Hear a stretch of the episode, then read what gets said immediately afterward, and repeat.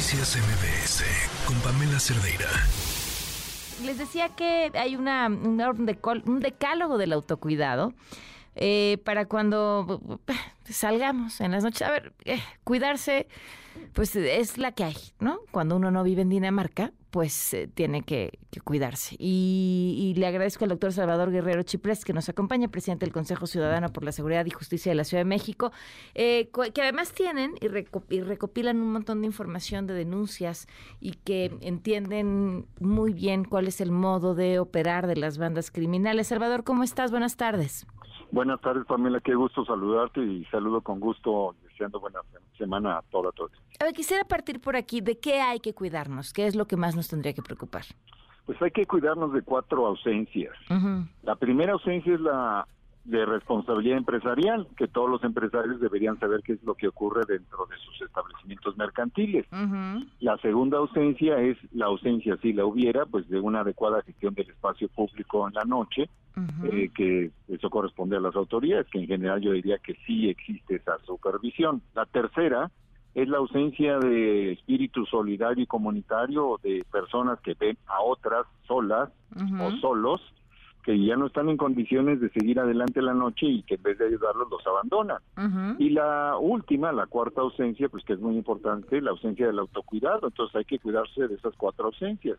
A ver, ¿cómo viene el decálogo? Hay que cuidarse del spiking o el goteo y por supuesto de lo que queremos hacer después de las 3 de la mañana. sí, bueno, sí, de lo que queremos hacer después de las 3 de la mañana. Hasta cuando estás en tu casa tienes que cuidarte de lo que empiezas a hacer después de las 3 de la mañana. ¿Cuál es este decálogo? Bueno, básicamente corresponde con eso, vigila tu trago todo el tiempo, aunque vayas a bailar, vayas al baño, ten cuidado. Asumir, recordar la experiencia que nosotros tenemos estos años es que el spiking o el goteo puede existir no solamente con el canasteo, es decir, arrojando una píldora a un vaso, sino también inyectando una botella que luego se sella como nueva, o eventualmente arrojando gotas sobre una bebida que ya está servida. También, por supuesto, tenemos que vigilar lo que ocurre, insisto, después de que todos los centros mercantiles están obligados a no vender más alcohol, es decir, a las 2.30 de la mañana en el Valle de México.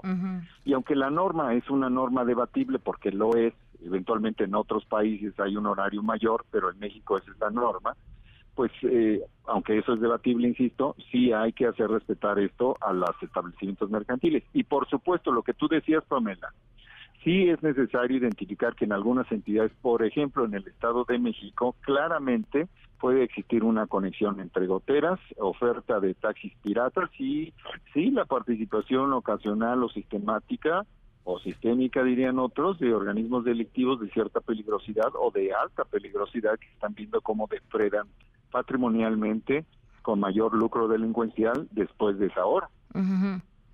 Ok, ¿alguna otra cosa que deba la gente tomar en cuenta?